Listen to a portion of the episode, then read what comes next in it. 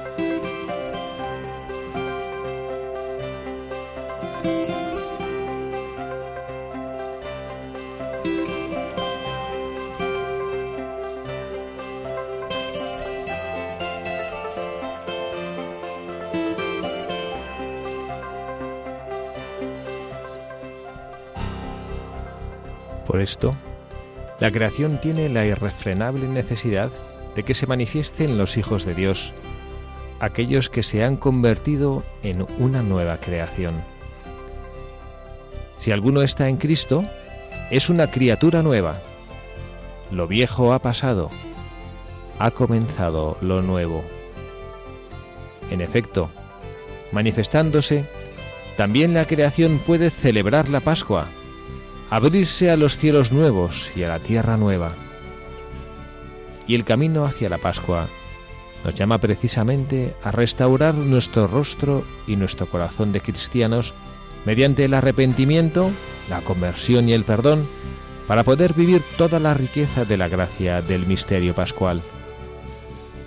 Esta impaciencia, esta expectación de la creación, encontrará cumplimiento cuando se manifiesten los hijos de Dios, es decir, cuando los cristianos y todos los hombres emprendan con decisión el trabajo que supone la conversión.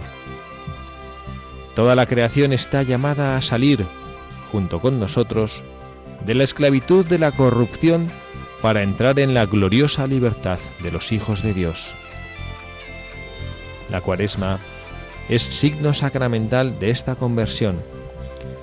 Es una llamada a los cristianos a encarnar más intensa y concretamente el misterio pascual en su vida personal, familiar y social, en particular mediante el ayuno, la oración y la limosna. Ayunar, o sea, aprender a cambiar nuestra actitud con los demás y con las criaturas, de la tentación de devorarlo todo para saciar nuestra avidez, a la capacidad de sufrir por amor, que puede colmar el vacío de nuestro corazón. Orar para saber renunciar a la idolatría y a la autosuficiencia de nuestro yo, y declararnos necesitados del Señor y de su misericordia. Dar limosna para salir de la necesidad de vivir y acumularlo todo para nosotros mismos, creyendo así nos aseguramos un futuro que no nos pertenece y volver a encontrar así la alegría del proyecto que Dios ha puesto en la creación y en nuestro corazón, es decir, amarle, amar a nuestros hermanos y al mundo entero, y encontrar en este amor la verdadera felicidad. Queridos hermanos y hermanas, la cuaresma del Hijo de Dios fue un entrar en el desierto de la creación para hacer que volviese a ser aquel jardín de la comunión con Dios que era antes del pecado original que nuestra cuaresma suponga recorrer ese mismo camino para llevar también la esperanza de Cristo a la creación, que será liberada de la esclavitud de la corrupción para entrar en la gloriosa libertad de los hijos de Dios. No dejemos transcurrir en vano este tiempo favorable. Pidamos a Dios que nos ayude a emprender un camino de verdadera conversión. Abandonemos el egoísmo, la mirada fija en nosotros mismos y dirijámonos a la Pascua de Jesús. Hagamos próximos de nuestros hermanos, hagámonos próximos de nuestros hermanos y hermanas que pasan dificultades, compartiendo con ellos nuestros bienes espirituales y materiales, así acogiendo en lo concreto de nuestra vida a cada uno de ellos y a la victoria de Cristo sobre el pecado y la muerte, atraeremos su fuerza transformadora también sobre la creación. Muy buenas tardes, queridos amigos, queridos oyentes de, esta, de este programa de Buscadores de la Verdad, en esta nueva edición de nuestro programa, en este sábado víspera del segundo domingo de Cuaresma, preparándonos ya, pues casi casi ya medio mes de Cuaresma, a vivir juntos y aportar juntos esta, este, en este camino, en este buscar a la verdad, en este aprovechar como nos ha leído en el editorial que el Papa Francisco nos comparte en cada programa que hacemos de Buscadores de la Verdad, aprovechar este tiempo de gracia, como nos decía el Papa, para caminar hacia la Pascua, simbólicamente hacia la Pascua de este año 2019, pero hacia la Pascua, que será la gloriosa victoria en nuestra vida sobre la muerte, sobre el pecado, para alcanzar la gloriosa bienaventuranza de los hijos de Dios, querámoslo así, hagamos que nuestra vida sea lo haga posible junto a Dios. Y bueno, pues una vez más, aquí estamos y hoy especialmente bien acompañado por una, un personaje muy especial para mí. Muy buenas tardes. Hola, buenas tardes. ¿Qué tal? Muy bien, aquí ayudándolo a este tan bonito programa en lo que sea necesario. Bueno, pues les presento a quien les ha hablado, que se trata ni más ni menos que de mi padre, Carlos Cereceda. Aquí estoy.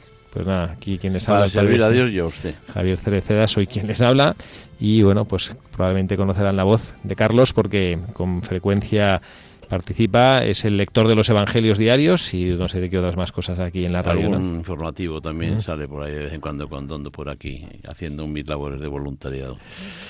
Bueno, pues nada, aquí vamos a tratar, eh, padre e hijo, de acompañarles en esta preciosa tarde de sábado. Hemos tenido el privilegio de, antes de celebrar este, de tener este programa, poder celebrar la Eucaristía, la Santa Misa, en esta capilla preciosa de la emisora.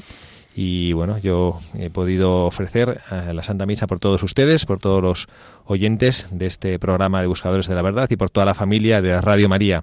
Que Dios nuestro Señor nos conceda formar ese cuerpo eclesial, esa familia en torno a Él, en torno a la verdad, a la luz de la fe, en este país nuestro, que es esta tierra de María, que tanto es amada por Dios nuestro Señor y por nuestra Santísima Madre, la Virgen María. Y lo hacemos en este tiempo, como decíamos, precioso de Cuaresma, este tiempo de conversión, este tiempo en el que Jesucristo nos invita y nos da ejemplo, yendo al desierto, de cómo tenemos que abandonar algunas de nuestras eh, egoísmos, de nuestras eh, perplejidades cuando no sabemos bien cómo vivir hacia Él. Y vamos a tomar una, bueno, pues de nuestro querido padre Iraola Goitia, que ya lleva bastantes meses acompañándonos. Vamos a tomar una lectura que nos va a ayudar a reflexionar sobre lo que nosotros queremos hacer en el día de hoy. Y es que el presentador, el buscador de la verdad sea cada uno de nosotros. No es la primera vez que lo hacemos en el programa, pero yo he estado pidiendo al Señor que me iluminara qué podíamos nosotros hacer en este programa de manera particular. Y bueno, no sé si ha sido una iluminación del Espíritu Santo o una idea mía. Bueno, pues esperemos en cualquier caso que sirva a todos ustedes. Vamos a tratar de ponernos a nosotros mismos en la mirada, poner el foco en cada uno de nosotros y procurar el, en este programa, en este ratito que compartimos en esta radio de María, poder crecer en este camino de conversión que es la cuaresma, contemplarnos a nosotros mismos y escuchar en nuestro corazón qué es lo que Jesucristo nos viene a decir hoy. En la Santa Misa Hemos escuchado cuando se acercaban los judíos a decir al Señor que, bueno, pues lo que Moisés les había dicho, ¿no? Y Jesucristo dice, bueno, se os ha dicho, pero yo os digo. El mensaje de Jesucristo es una novedad. Él viene a decirnos cosas nuevas, Él no viene a decirnos lo de siempre, lo que siempre hemos eh, escuchado, las, nuestros egoísmos, eh, las, cesiones y las concesiones a nuestras perezas. No, el Señor lo que quiere es que convirtamos nuestro corazón a Él.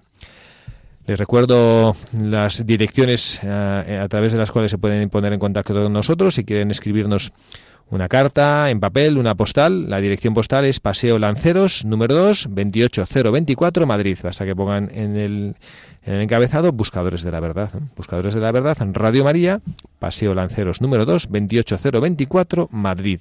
Y para los más avezados en los medios electrónicos pueden escribirnos un correo electrónico a la dirección buscadores de la verdad arroba radiomaria.es buscadores de la verdad arroba radiomaria.es. Procuraremos contestarles con agilidad. A veces se nos atascan un poco y retrasamos eh, largamente la respuesta, pero eh, revisamos este correo y bueno, y agradecemos siempre que eso nos escribe y cuando algunos de ustedes nos comparten lo que les ha ayudado algún programa en concreto para bueno saber y también que el Espíritu Santo nos ilumine de por dónde tenemos que o qué teclas tenemos que tocar para ayudar a que este programa cumpla su función es de ayudar a reflexionar en voz alta, ayudar a pensar a la luz del Espíritu Santo, a la luz de la Sagrada Escritura y a la luz de la vida de tantos santos que nos han precedido en el camino de la fe, como Dios nuestro Señor quiere que vivamos nuestra vida.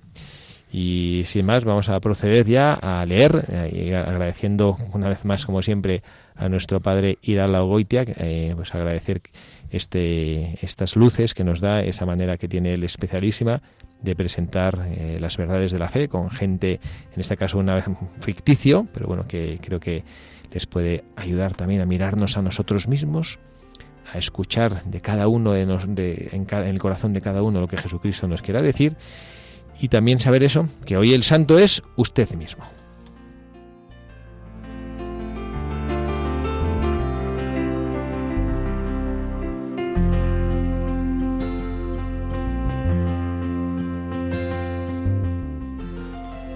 Claro que sí. Usted. Usted que tiene madera de santo y huesos de santo y pelo de santo. Usted que nació como los demás santos, chiquitín, desnudo, feucho y pelón. Y además todo hecho una porquería por dentro con el pecado original. Usted mismo que es la misma raza que San Gregorio Nacianceno, Santa Juana Francisca Fremiot, Santo Torimio de Mogrovejo, San usted mismo, un salto de altar, ni más ni menos que esos otros del párrafo anterior. Y para que se convenza de que es verdad, aquí nos tiene usted escribiendo su vida. Capítulo primero. Infancia vulgar, juventud casquivana y vida chapucera de San usted mismo. Hubo algunos santos y santas que ya desde su más tierna infancia dieron muestras asombrosas de santidad, santas criaturas que se infligían atroces penitencias, santos niños que se estasiaban en altísima oración y santos bebés de pecho que no lactaban los viernes y días de ayuno. San usted mismo no fue uno de estos. San usted mismo fue de la otra clase de santos, de esos que empezaron a ser santos más tarde, bastante más tarde o muchísimo más tarde, pero que al fin y al cabo terminaron siendo santos. La infancia de San Usted mismo fue corrientilla. Es verdad que tuvo algunas cosillas buenas. Fue buenillo un par de días al mes. Varias veces después de comulgar prometió a Jesús que iba a ser muy bueno y rezaba las oraciones todas las noches que no se le olvidaba. Por otra parte, San Usted mismo hizo de niño otro montón de cosas que no tenían nada de santas riñó, desobedeció, peleó, robó manzanas, no estudió, dijo palabrotas, tuvo rabietas e hizo un montón de veces todo lo que le daba la gana. La juventud de usted mismo fue como su niñez, pero un poco peor. San usted mismo y también Santa usted misma tuvieron una juventud en la que había mucho de esto y mucho de lo otro. Hubo bastante generosidad y bastantes caprichos. Hubo idealismos y despistes, hermosos arranques y lamentables vulgaridades. Nadie hubiera dicho por entonces que usted mismo iba para santo. Nadie lo hubiera dicho, fuera de Dios. Dios sí. Dios todavía tenía en cartera una gracia impotente, imponente para hacerle a usted santo. Admirable en aquellos que ya eran santos desde pichoncitos, pero mucho más admirable en los otros, a quienes hizo santos después de haber sido unos pajarracos. Usted mismo entre ellos. Porque lo que vino después de su juventud todavía fue más chapucero. San usted mismo y santa usted misma se dedicaron a convencerse a sí mismo de que eran de los buenos y de los católicos. Iban a misa los domingos y tal vez entre semana. No mataron a nadie, no robaron, por lo menos abiertamente como los ladrones vulgares. No hicieron nada de eso, pero tampoco hicieron otra serie de cosas que tenían que hacer para ser cristianos tan siquiera de la clase más elemental. No se preocuparon del prójimo. Para las inmensas necesidades espirituales de millones de prójimos, decidieron ustedes que ahí estaba la iglesia y los curas. Para las inmensas necesidades materiales del prójimo, decidieron que ahí estaba el gobierno y la Cáritas y la Cruz Roja. Y San usted mismo, mientras tanto, tan calentito, con su pisito y su sueldito y sus medicinitas para que no le suba la tensión y sus oracioncitas para no ir al infierno. Un cristiano chapucero. Eso es lo que había sido San usted mismo hasta un día en que una colosal gracia de Dios por una parte y un poco de generosidad por parte de usted consiguieron lo que se verá en el capítulo siguiente. Capítulo de en medio. Conversión de San usted mismo de cristiano chapucero en cristiano de verdad, es decir, en santo. Fue a primeros de año, también tal vez en enero mismo, cuando San usted mismo se puso a pensar en serio en el asunto más serio en que tenemos todos que pensar, y dando una palmada en la mesa, se dijo con toda seriedad, se acabó, año nuevo, vida nueva.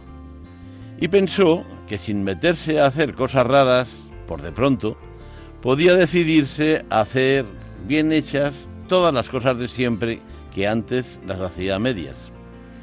Pensó que todas esas mismas cosas, en lugar de hacerlas solo por ganar dinero, o por sacar la familia adelante, o por evitarse complicaciones, o por asegurar el día de mañana, podría hacerlas también porque Dios quiere que hagamos bien las cosas y porque Cristo ha hecho cosas formidables por uno, y porque Cristo es estupendo. Y San usted mismo decidió empezar a hacer bien toda esa pila de cosas que antes no hacía más que a medias. Pero antes de todo, se le ocurrió una buena idea. Rezó. Rezó como un prao, es decir, se plantó delante de Dios y le dijo, Señor, yo estoy decidido a hacer bien las cosas porque porque tú eres estupendo y hacer bien las cosas por ti es impotente, es imponente. Pero ya verás, será preciso que tú me ayudes, porque yo soy un inútil y un egoísta y un pedazo de esto y del otro, etcétera, etcétera. Y claro, vino la gracia de Dios que es capaz de hacer santo al más inútil siempre que éste ponga un poco de su parte, y San usted mismo puso ese poco de su parte y hacía su trabajo de siempre mejor y más alegremente, aguantaba con mucha paciencia las cosillas del prójimo, no se armaba líos con los de casa, resulta que siempre le sobraba algún tiempo y algún dinerillo para dedicarlo al prójimo necesitado. Encontraba también tiempo para entrevistarse con Dios en los sacramentos y en frecuentes charlas que sostenía con él mano a mano. Con Santa Usted misma pasó lo mismo. Todo lo bueno que hizo San Usted mismo, lo hizo también Santa Usted misma. Y además se convenció de que todo lo que le había dado Dios no era para la casa de una y para la familia de una y para los hijos de una, sino también para repartirlo entre las familias y los hijos que habían recibido menos cosas que una. También se convenció de que en sus conversaciones las vidas del prójimo se llevaban demasiadas parrafadas y desde entonces dedicó buena parte de aquellos párrafos a hablar del tiempo, de la cosecha, de las últimas cretonas estampadas y de las nuevas clases de punto para chaquetillas de niño. Capítulo último. Santa Muerte. No hizo milagros. No fue canonizado. No le hicieron estatuas para las iglesias. No le pusieron su nombre a ninguna calle de su pueblo. Lo de San Usted mismo no fue uno de esos prontos que duran unos pocos días y luego vuelta a las mismas chapuzas de antes. No, fue en serio. Empezó a ser un buen cristiano en su vida normal de todos los días y siguió siéndolo con la gracia de Dios. Bien es verdad que también tuvo sus fallos de vez en cuando. Todos los santos los han tenido. Y San usted mismo no fue una excepción. Pero luego se arrepentía y empezaba otra vez a hacer las cosas como era debido. Y así hasta que se murió. No se sabe de qué murió, pero murió de una de esas cosas de las que muerte todo el mundo. De una angina de pecho, de un cáncer, de un accidente de tráfico o de un catarro mal curado. No dijo ninguna frase lapidaria cuando se moría. En cambio, Cristo sí que la dijo dijo, ven, bendito de mi Padre, al reino preparado para ti desde el principio del mundo. Y a continuación le dijo todo aquello que está en el Evangelio y todas las razones por las que Cristo se ha llevado al cielo a todos los santos, y a San usted mismo, entre ellos. No hizo milagros ni de vivo ni de muerto, pero de vivo hizo las cosas como deben hacerse, lo cual es mucho mejor que hacer milagros. No le canonizaron, porque no van a estar canonizando a todos los santos, que si fuera así menudo lío. Sin embargo, Dios bien que le canonizó ahí arriba y le puso en la misma categoría que San Pedro y Santa Inés y San Beda el Venerable. Es decir, entre la gente que en vida hizo lo que tenía que haber hecho. Nota completamente en serio. No se olvide de que lo que hemos escrito aquí puede muy bien ser su propia vida. La vida de un auténtico santo. La vida de usted mismo. De usted depende.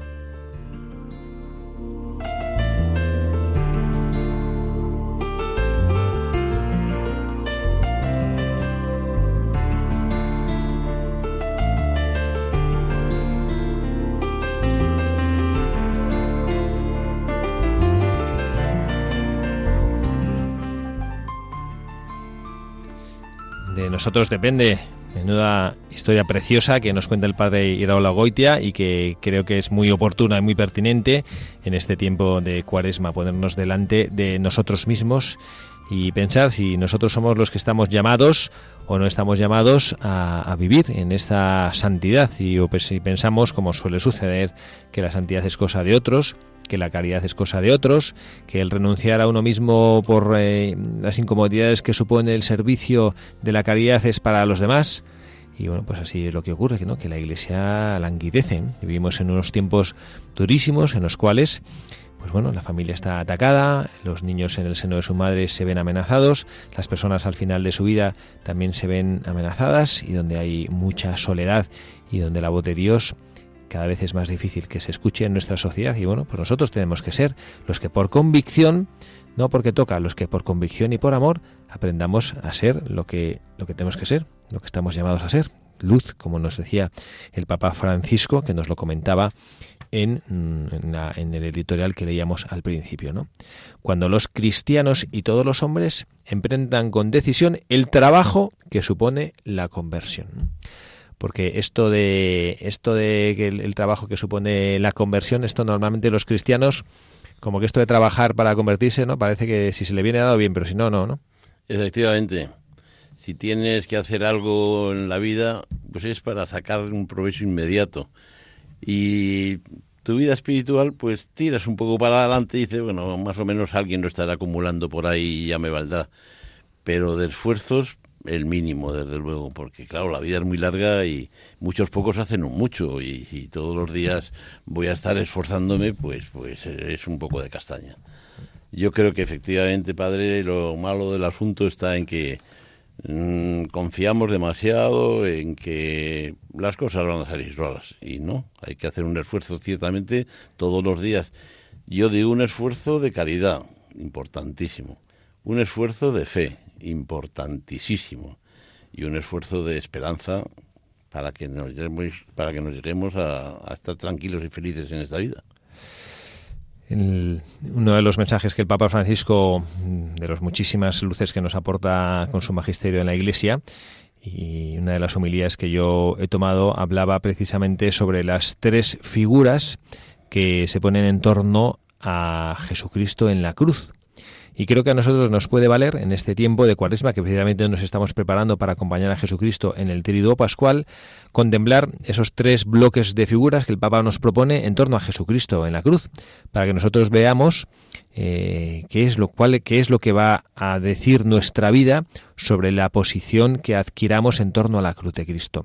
Ojo, no el deseo, que estoy seguro que nosotros todos tenemos muy buenos deseos, todos tendríamos muy, muchísimas ganas de que, de que Jesucristo fuera amado, de que su nombre fuera conocido, pero bueno, pues al final hay que llevarlo a actitudes, ¿no? Que el Papa Francisco también nos lo decía en la editorial que hemos leído, ¿no?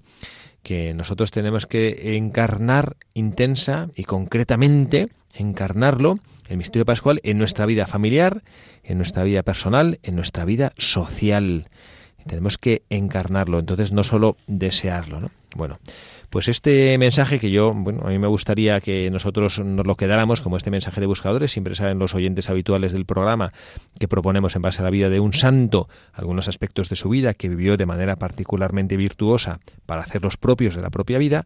Hoy no vamos a proponer porque no hemos tomado ningún santo como buscador de la verdad, sino que nos hemos propuesto mirarnos a nosotros mismos, no en ese deseo complaciente como a veces hace el mundo, que nos miramos a nosotros mismos para darnos satisfacciones, para enorgullecernos, para vivir de una manera un tanto narcisista nuestra existencia, sino que nos miramos para ver si nuestra vida está glorificando al Señor, si con nuestros actos estamos siendo coherentes con las convicciones que hay en nuestra vida porque esta es la realidad de lo que nosotros tenemos que aprender a reflexionar. En la vida al final las personas, todos los comportamientos que realizan corresponden a actitudes, actitudes interiores que tenemos y esas actitudes interiores que tenemos corresponden con convicciones profundas en el alma de cada persona. Y nosotros deberemos, deberíamos conocer cuáles son las convicciones que yo tengo en el alma. Si yo, mm, la manera como actúo es una manera en la cual pues soy una persona poco caritativa, soy una persona poco misericordiosa, soy una persona que piensa poco en los demás, pues yo podré decir lo que quiera, pero realmente es muy probable que las convicciones que haya en mi corazón no son las de Jesucristo. Es muy difícil tener a Cristo en el corazón y tenerlo a Él no me refiero solo a tenerla a su palabra, tener sus enseñanzas, sino tenerlo a Él en su corazón y que el resto de mi vida no muestre lo que Jesucristo pide a sus cristianos, a sus hijos, a sus seguidores. ¿no? Bueno, pues vamos a ver nosotros, vamos a tratar de bueno, pues visualizar, nos, si nos sirve, tres grupos de personajes en torno a la cruz de Jesucristo para ver si nosotros nos ponemos en uno en, o en otro. ¿no? En primer lugar, el Papa nos propone el pueblo. El pueblo, que dice el Evangelio en Lucas 23, 35, el pueblo estaba mirando. Estaba mirando. Ninguno dice una palabra ninguno se acerca. Solo están lejos observando lo que sucede. Es el mismo pueblo que, mm, pues seguramente semanas o meses atrás, por sus propias necesidades, por su afán de novedad, porque parecía que estaba de moda, se agolpaban en torno a Jesucristo. Probablemente algunos de ellos estaban también el domingo de Ramos aclamándole mientras entraba en Jerusalén, pero ahora mantienen la distancia. Frente a las circunstancias de la vida o ante las propias expectativas no cumplidas, también nosotros podemos tener la tentación de tomar distancia de la realeza de Jesucristo, de no aceptar totalmente el escándalo que supone su amor humilde. Porque este amor humilde de Jesucristo inquieta nuestro yo, incomoda porque parece que, tenemos como muchos cristianos que, no sé, como que viven un poco de observadores, ¿no? De estos que van a misa, se sientan atrás y, bueno, que luego opinan, que fíjate, esta siempre sabe esta misma leer, este el cura, fíjate qué rollo, en esta parroquia parece que no se hace nada, ¿no? Pero luego solo miran, ¿no? Sí, efectivamente, son observadores de, de una realidad que para ellos les deja satisfechos en cuanto que ya están haciendo algo por, por, por, su espiritualidad, por su, por su iglesia, por su, por su vida, pero que ciertamente son actitudes pasivas que no llevan a ningún sitio positivo. lo que hay que hacer efectivamente antes lo, lo, mismo que he comentado antes, ¿no? Hay que lucharlo, hay que lucharlo. el, ser un espectador como en un cine o en un teatro realmente no le hace a uno intervenir muy seriamente en lo que ahí está pasando. Lo mira, lo asume, ojalá, ojalá, ojalá lo asumiéramos de verdad eh, en esa situación de, expectación nada más, porque muchas veces que yo creo que ni siquiera asumimos lo que, lo, que estamos viendo y lo que estamos eh, eh, contemplando. Pues este es el, pueblo distante. Esta es una de las primeras actitudes que, bueno, yo creo que es bueno que nosotros en esta cuaresma, esta cuaresma es un tiempo de conversión y por lo tanto también es un tiempo de reflexión, es un tiempo de estar eh, junto a Jesucristo, tocando el propio corazón y decir, bueno, ¿yo quién soy? ¿Yo de quiénes soy? Soy de los que están ahí lejitos, ¿eh? en la zona de confort. ¿eh? por si pasa algo, por si estalla, por si luego la policía de los romanos empieza a detener gente, por si los judíos toman nota de quién está aquí cerca mirando, yo me mantengo en un sitio cómodo, que no me involucre, que no me afecte. Bueno, pues mm, no soy yo quien, o no sé, no, creo más que Jesucristo solo pueda juzgar esto, ¿no? Ahora luego no pensemos, si yo lo que quiero es que no me afecte, que no me involucre, pues luego es muy difícil que el amor de Jesucristo me llene el corazón. Porque si yo me pongo esta, esta capucha, si yo me pongo este impermeable para que el mensaje de Dios no me afecte en lo negativo, pues difícilmente este mismo mensaje va a calar positivamente y va a llenar mi corazón, ¿no? Pues este es un primer grupo de personas que nosotros pensemos, yo soy de estos en mi vida y también podemos aprovechar para preguntar a los que tenemos a nuestro alrededor, ¿eh? los, los, esposos, porque se pregunten el uno al otro, oye, tú en mi vida cristiana, ¿cómo me consideras? ¿Cómo me ves? O, que pensemos juntos, ¿cómo nos vemos nosotros? ¿Qué hacemos? ¿Cómo nos involucramos con la iglesia? ¿Cómo nos sumamos a cosas que propone nuestro obispo? ¿Cómo estamos cerca del párroco? Eh, si el párroco tuviera una necesidad, eh, ¿pensaría en usted? El párroco tiene su teléfono, usted se ha presentado ante él, sabe quién es, sabe que está disponible si le pasa cualquier cosa, si tiene una necesidad. Le vemos, está solo, el párroco del pueblo. Eh, he pensado yo, pues, qué come este pobre hombre, o quién le ayuda con las cosas de la casa, o quién le ayuda cuando tiene que predicar, o quién le ayuda con la catequesis de los niños, o quién le ayuda para organizar una peregrinación para que, ¿no? Pues tantas y tantas y tantas cosas, ¿no? Bueno, pues pienso yo, voy a ponerme, voy a sentarme a pensar, ¿yo quién soy? pues a lo mejor soy de los que está cómodamente sentado mirando, ¿no? Bueno, hay una cosa muy sencilla que es la compañía también, que es otra de las cosas que en los sacerdotes diocesanos, sobre todo en los pueblos y en las ciudades, pues a lo mejor sencillamente multitudinarias, que son los dos extremos, en medio de todo se encuentren solos. Unos por auténtica soledad, rodeado de nadie, y otras por auténtica soledad, rodeado de mucha gente. Pues sería una, una forma muy bonita de sentirse más involucrado, eh, siendo un, activista de la compañía. Del acompañamiento. Bueno, pues esto vamos a hacerlo también eh, teniendo la, bueno, pues la convicción de que Jesucristo eh, nos ama y que nada de lo que nosotros hacemos nos puede separar de su amor y que veamos que tenemos que salir. Yo creo que esta es una invitación que podemos hacerlo con toda tranquilidad y que cualquiera de nosotros aceptará pacíficamente de que no podemos ser de los que estamos menos en estos tiempos de la Iglesia, de los que estamos mirando de lejos. Tenemos que confiar en Jesucristo, tenemos que confiar en su amor, tenemos que confiar en que Él eh, es capaz de, bueno, pues de cambiar nuestras vidas, de cambiarlas para bien y de saber y tener la certeza y la seguridad que Él siempre va a estar a nuestro lado.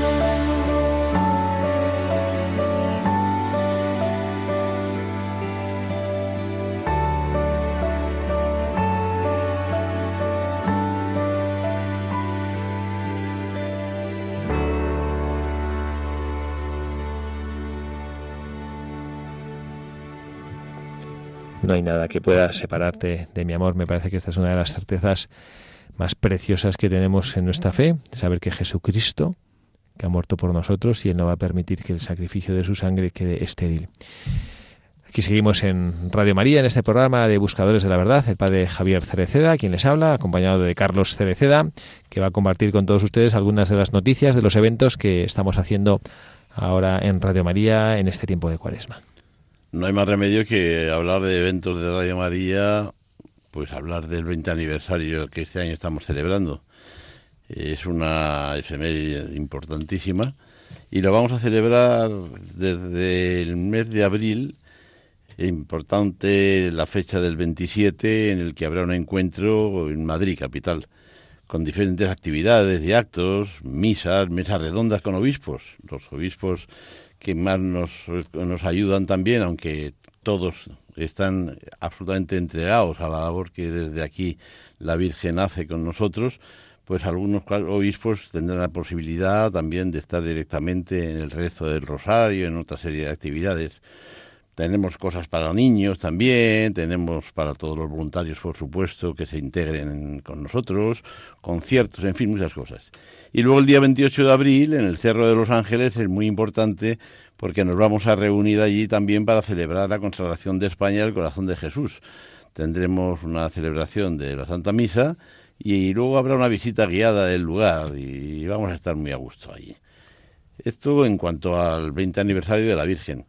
Luego también yo creo que vale la pena en este tiempo pues anunciar, insistir en los Via Crucis que en Radio María todos los viernes a las 6 de la tarde se reza y animar a la gente a que no solo los viernes, sino que con frecuencia recuerden que en estos días de Cuaresma pues los Via Crucis son muy importantes meditaciones que se pueden ir haciendo todos los días y si hay alguna necesidad de ayuda, pues que pidan aquí también en la radio alguno de los CDs en los que tenemos los Via Crucis y con muchísimo gusto se los enviaremos para que les ayuden a ustedes en esa oración. También vamos a tener, pues como un hecho, un, hecho importante, la consagración de la, de la radio a la Virgen de la Anunciación, porque cada año pues la radio renueva su consagración a la Virgen el día en que celebramos la fiesta de la Anunciación. Ya se sabe que es el 25 de marzo nueve meses antes que el 25 de diciembre, que es el nacimiento del Señor. Así que les invitamos a todos a que nos acompañen a celebrar la Anunciación de la Virgen ese día 25 de marzo en la oración que a las 12 de la mañana tendremos en la emisora. Muchas gracias y bueno, continuamos con nuestro programa recordando lo que estamos haciendo. Nos hemos contemplado a nosotros mismos como el posible santo, la posible santa que Jesucristo quiere que yo sea. Eh, cuando digo posible, no es porque Cristo no sabemos si Él quiere que, o no quiere que seamos santos, sino que depende de nosotros que ese canal de gracias que el Señor derrama sobre nuestros corazones cada día sea aceptado. Tenemos que poner un pequeñísimo esfuerzo frente a la inmensidad de la gracia que Dios nos da y lamentablemente ese pequeñito esfuerzo es lo que muchas veces bloquea, obstaculiza que el Señor haga de nosotros lo que quiere que seamos.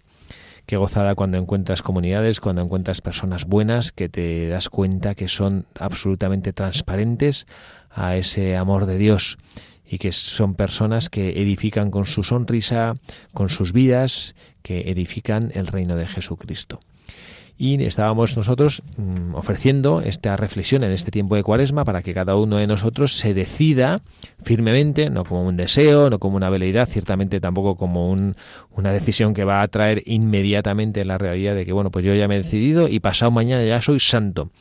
Esto es complicado. La santidad es un camino, pero lo que es precioso es que estemos en camino hacia la santidad.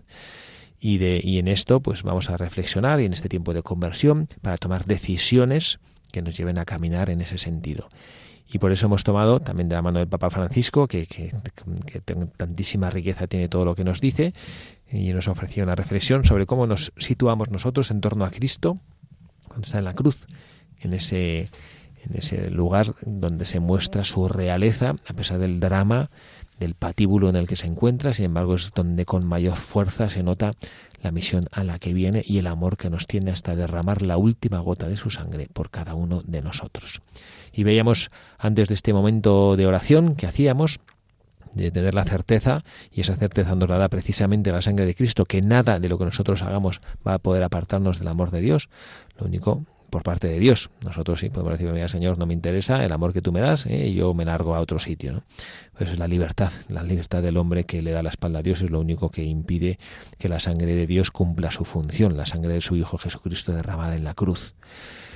Y veíamos que, bueno, que, que, para ser realistas y no vivir en la utopía y en un deseo a veces pues un poquito ingenuo de realidad, pues cómo nos ubicamos nosotros y analizamos que podíamos ser de esas personas que en torno a la cruz, en torno a las necesidades de la Iglesia, hablamos de la Iglesia en España, de la Iglesia en el mundo, que nos tiene que interesar, de manera particular ahora hablamos de la Iglesia en España, en torno en, cuando veo estas necesidades, yo cómo me posiciono.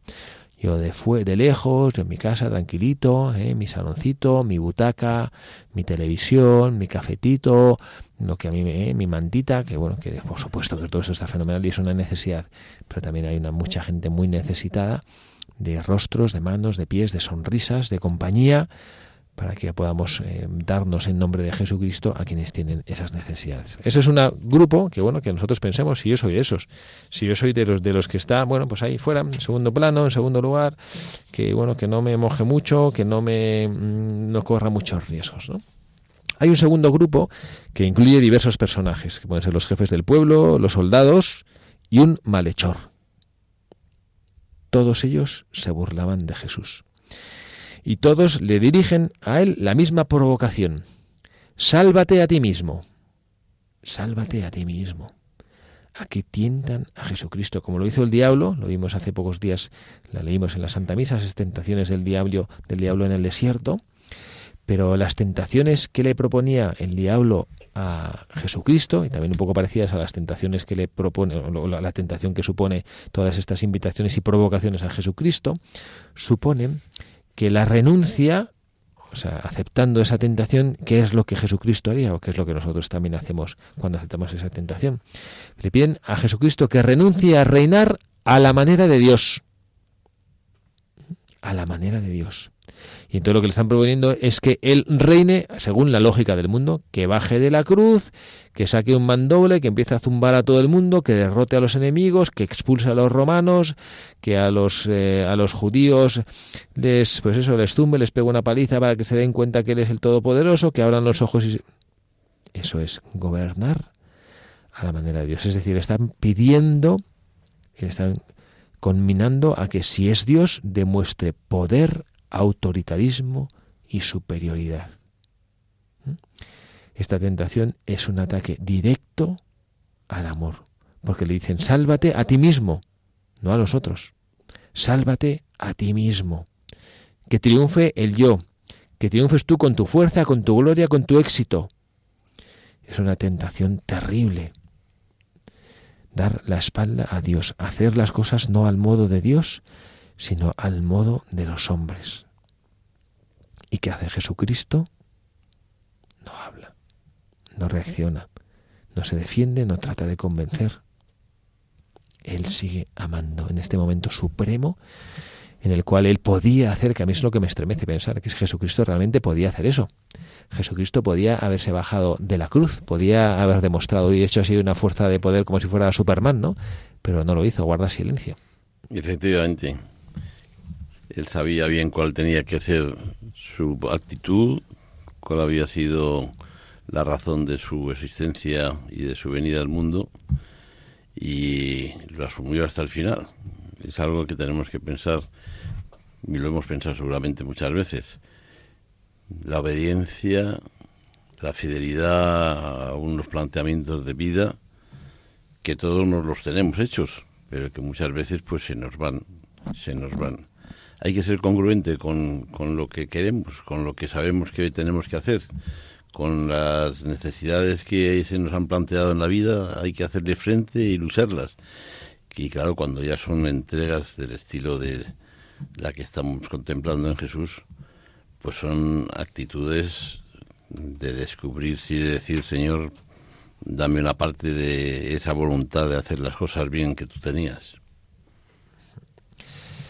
Pues esto es lo que nosotros eh, provocamos, ¿no? A veces queremos que Jesucristo, queremos que el Evangelio triunfe al modo de los hombres. También a veces nosotros nos pasa esto, ¿eh? que bueno que, que, nos preguntamos que cómo es posible y que parece que Dios nos abandona y que vemos cómo estamos tan apretados y pues eh, los jaleos políticos, los jaleos a la defensa de la vida, la defensa de los de los eh, neonatos, de los ancianos, que es la eutanasia por aquí, que si parece que Dios nos ha abandonado, ¿no? Bueno, pues hay que preguntarle al Señor, ¿no? ¿Cómo quieres tú reinar y cómo quieres tú gobernar? Pues a lo mejor quiere gobernar sobre los corazones, no que Él sea quien tenga que tomar eh, pues esa especie de batuta para, para, que el mundo al final acaba convertido en un guiñol.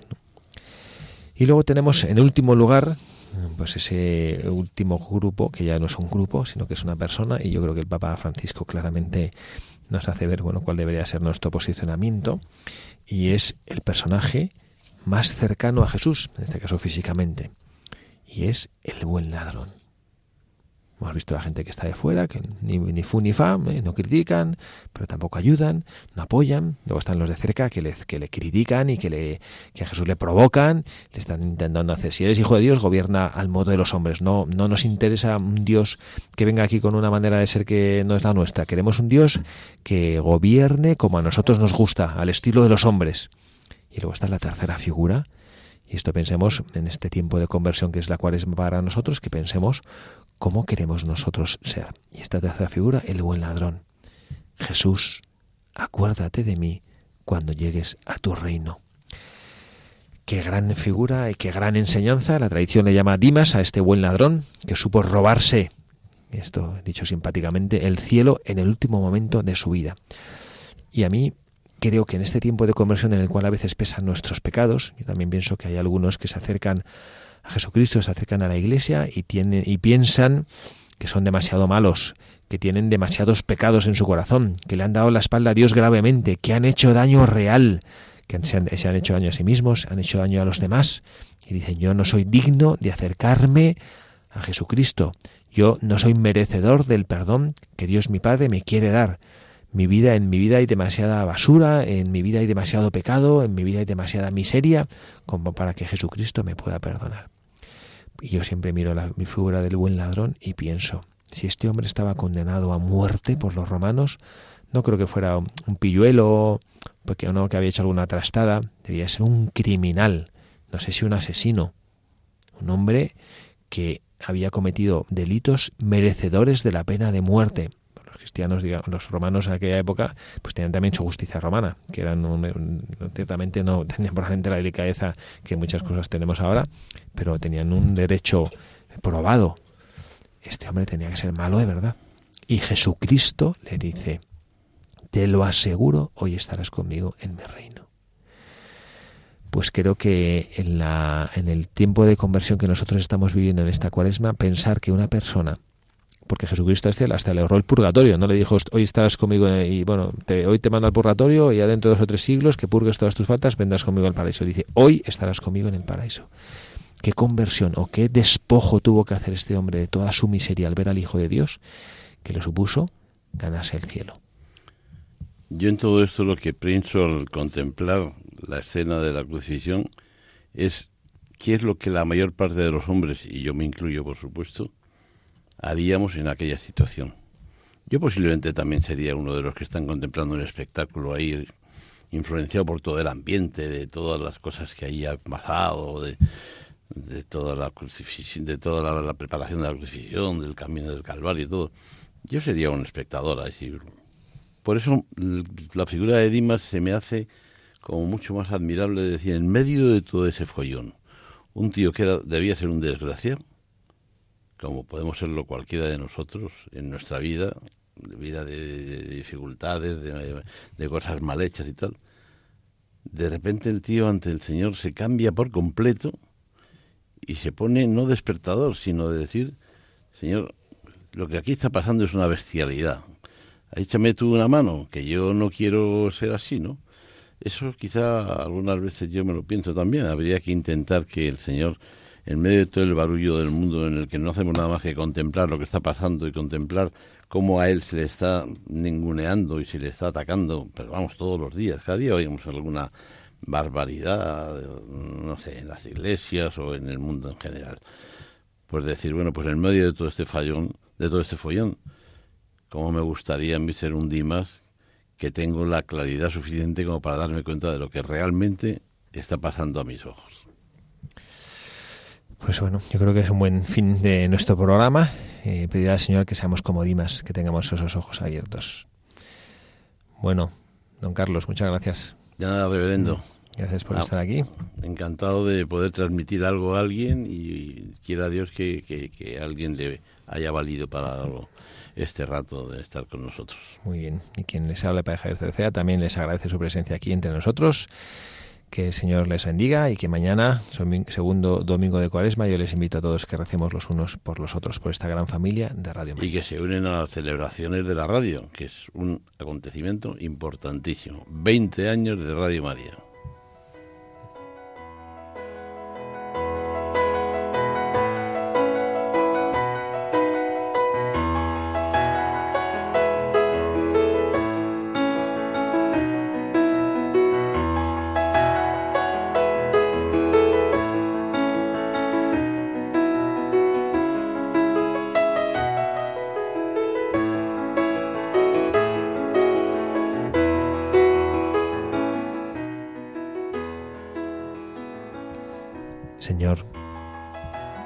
Serías justo si me condenaras. Pero acuérdate de mí cuando llegues a tu reino. Esta era la petición que el buen ladrón le hacía al Señor en la cruz, estando frente al mismo suplicio, dándose cuenta que llegaba el momento más importante de su vida, de comparecer ante el Señor, de tener que rendir cuentas de toda su vida, se da cuenta que él no tiene fuerza ninguna para poder ganarse el cielo al que le gustaría llegar. Y por eso simplemente con humildad reconoce su falta, su pecado, su miseria, su no dignidad para ir al lugar de la eterna bienaventuranza. San Dimas es un gran ejemplo para cada uno de nosotros, porque si hemos pecado y hemos ofendido a Dios nuestro Señor, no tenemos que desesperar de que su infinita misericordia sea capaz de perdonarnos. Y si a lo mejor no tenemos la desgracia de tener grandes pecados, tenemos que aprender de él la humildad para reconocer que ni siquiera nuestra vida virtuosa es suficiente para abrirnos las puertas del cielo. Y lo que a Dios le conmueve es el corazón de un hijo humillado y contrito, reconocedor de sus propias faltas y de la cantidad de veces que no es capaz de estar a la altura de lo que Él, su Padre en los cielos, le pide, a pesar de tantas y tantas gracias que nos concede para poder ser al menos un poco santos. Vamos a pedirle al Señor los unos por los otros para que aprendamos a vivir como Él nos enseñó.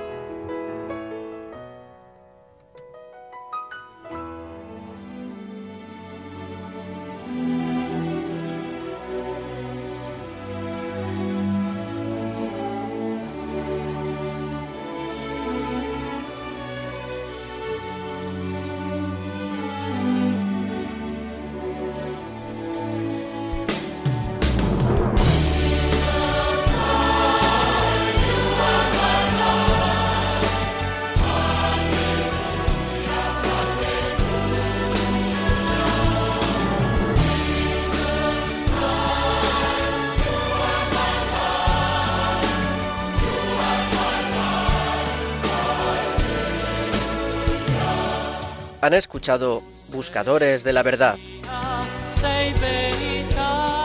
con el padre Javier Cereceda.